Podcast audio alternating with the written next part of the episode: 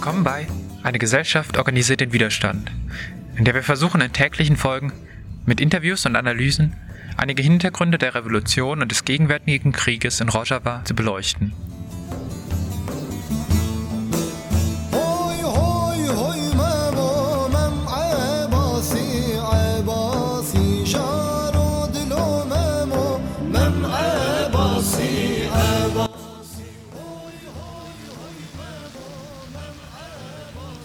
Was bedeutet eigentlich das Wort Rojava?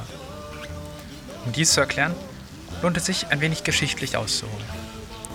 Nach dem Ende des Ersten Weltkrieges, den neben Deutschland auch das Osmanische Reich verloren hat, das bis dahin weite Teile des Nahen Ostens beherrscht hatte, diktierten die Siegermächte den Vertrag von Sèvres, in dem das Osmanische Reich aufgeteilt wird. Die Gebiete des heutigen Libanon und Syrien gingen an Frankreich, der Ira- Irak und Palästina an Großbritannien.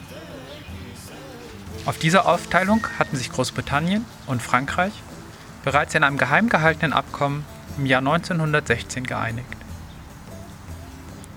Kurdistan sollte gemäß Artikel 62 Autonomie erhalten und ferner war die Möglichkeit eines eigenen Staates vorgesehen, falls eine Mehrheit der kurdischen Bevölkerung sich dafür aussprechen würde.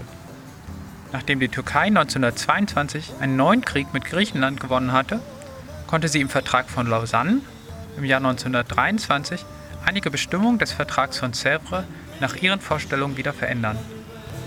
Dies führte dazu, dass die Autonomie Kurdistans, die türkischen Nationalisten auch schon damals ein Dorn im Auge war, aus dem neuen Vertrag wieder gestrichen wurde. Bereits in den Jahren zuvor waren gezielt auch türkische Menschen in kurdische Gebiete angesiedelt worden, um die Mehrheitsverhältnisse beim eventuellen Referendum zu verändern. Der Vertrag von Lausanne ist also die historische Grundlage, warum heute kurdische Regionen auf vier Staaten aufgeteilt sind. Die Türkei, Syrien, Irak und den Iran. Die kurdischen Namen für diese Region sind wie folgt. Bakur, was auf Kurdisch einfach Norden heißt, für die kurdischen Gebiete in der Türkei. Baschur, was auf Kurdisch Süßen- Süden heißt, für die Gebiete im heutigen Irak. Rojilante, wörtlich Sonnenaufgang, also Osten, für den Iran.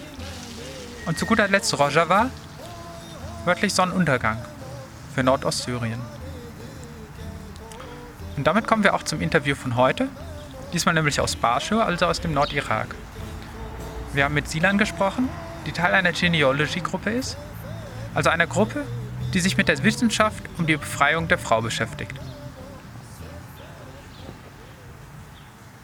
We we don't only criticize the system. We don't only criticize the capitalism. We don't uh, the mm, uh, capitalism capitalism policy on nature capitalism uh, policies on women on what, whatever they say. We also we criticize and uh, with criticism we also uh, put uh, we search for alternatives. We search al- for alternatives and we work to build alternative with ecofeminists, uh, with anarchists, uh, with socialists, uh, with women, with uh, youth, uh, and uh, with different different peoples, peoples, whatever. So, in order in order to push our power uh, for building the alternative system that defends nature, that defends women, that defends freedom of all the beings on the earth. And for nature, uh, especially, don't want to say anything we call uh, uh, jineology in Kurdish, uh, signs of women and nature. Yani in Kurdish, uh, jin, uh, jin jineology. Uh, jin means women. Jin means uh, they are written in same tips. Uh, jin means women and jin means uh, life. Jan Azadi. Eh, yeah, you know Jin Jiyan Azadi, and Jin Jiyan Azadi is uh, really uh, is the formula uh, formula of uh, the uh, jineology. Is the formula of our perspective. Uh, so we don't uh, separate problems of nature, uh, problems of women, problems of blah blah, problems of blah blah. We say all the sorts of uh, crises that we live in uh, they stream from the uh, patriarchal uh, statist hierarchical male system capital system. And uh, they began with women but they just not only attack women. Via women they target nature. Via women they target society. And they target women society itself also. Spaß. so you call you call yourself as an ecofeminist No, but I'm um, radical ecologist and feminist. Radical So I think yes, it's just very important. in our uh, discussions uh, we we have research uh, for all kinds of groups of feminists and groups of uh, alternative uh, uh, but we say uh, it's and the idea uh, by by itself it's not problem. The problem is uh, how you struggle for uh, to build to make uh, to bring uh, bring that li- uh, ideas in life the problem is there and i think the separations uh, are begin uh, from there. Yeah.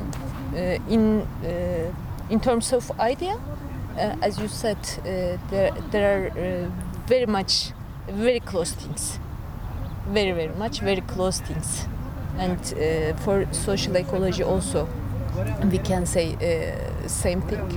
Uh, but problem is uh, there uh, up to which level you struggle for uh, for those ideas uh, to become uh, a system uh, to become life itself to become become society itself.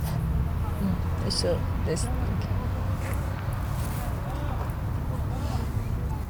Yeah, I think for long term in, in Europe it was.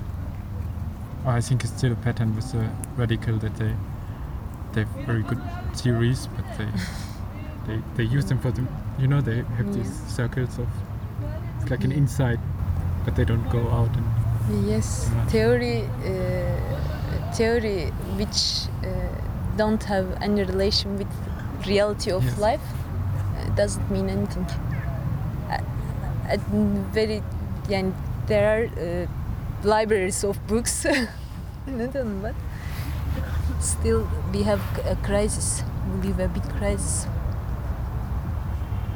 Uh, I think, and we think uh, the reason uh, that uh, now uh, there's a big war against Rojava uh, is is this because uh, in Rojava all these theories uh, find a place, find a system to become uh, to uh, to be realized and uh, to become life itself, to become so- society itself. So uh, they are not only theories, uh, only ide- ideals. They are life itself, the society. There, uh, with actually, it's not a perfect system.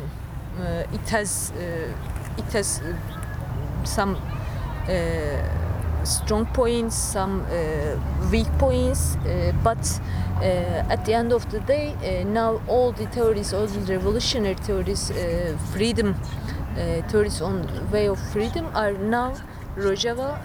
They are they they have a body there now. Uh, that's why uh, all the imperialist uh, imperial states are now trying to demolish the system in Rojava, and people of Rojava are now defending uh, this uh, system, this line uh, that uh, we call as uh, line line of the democratic modernity, democratic confederalism against capitalist modernity, and that line.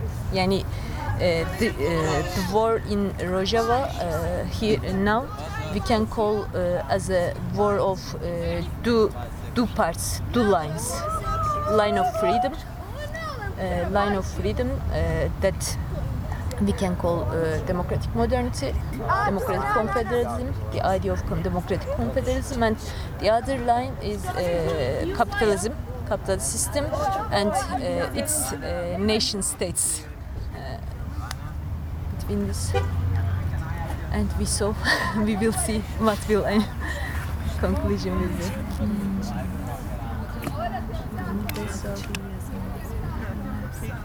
You need a strong, strong will, strong will uh, to build up to realize uh, these ideas. And without will, uh, you cannot uh, make revolution, or you cannot you cannot uh, prepare the revolutionary conditions uh, for women or for society all. So we need to struggle together against this system. Uh, we uh, there is no place uh, for us to be to be that much fragmented. And there's there's no time for us to stay uh, in uh, different different uh, parts different parts so time is time to unite to make our struggle one against uh, against this uh, this system of uh, nation state system against this capitalism uh, and we have to build uh, our system. We have to build uh, our world uh, against uh, against them.